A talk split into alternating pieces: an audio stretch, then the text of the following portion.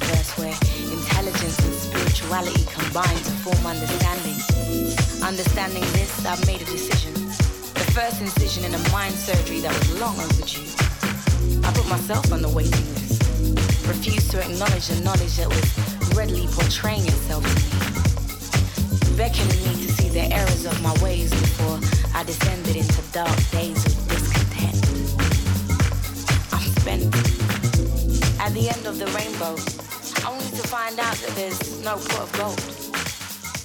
It was taken by folk who could make up their minds and decide that it was time for the dark to resign and a new light to shine. This is all too familiar. A similar scene. A time that has been repeating itself again and again and again. I suppose I didn't now is always an opportunity to start.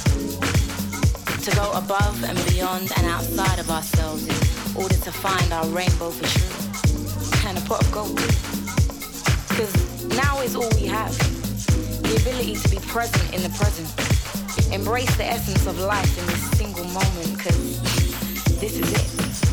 This moment has the power to change our lives forever. It all boils down to choice. Choice to recognize the truth when you hear it or deny the truth when you know it. Because words can be like oceans of truth, baptizing you in love and serenity. Doesn't necessarily have to hurt unless it's worth hearing. Because those who don't hear do feel. And those who aren't feeling aren't necessarily hearing you.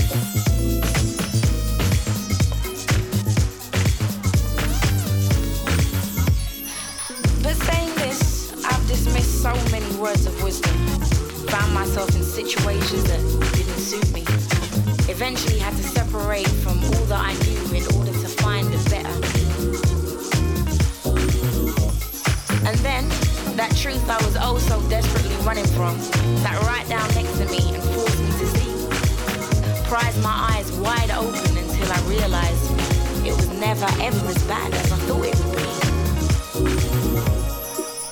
In fact, it set me free.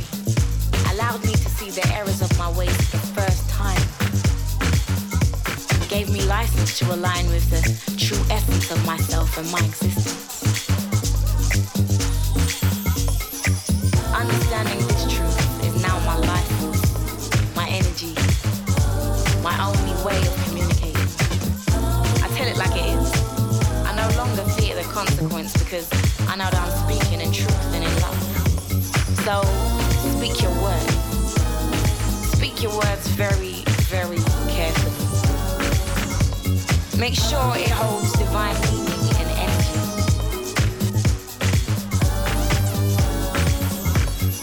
So speak your word. Speak your words very, very carefully. Make sure they hold divine meaning and energy.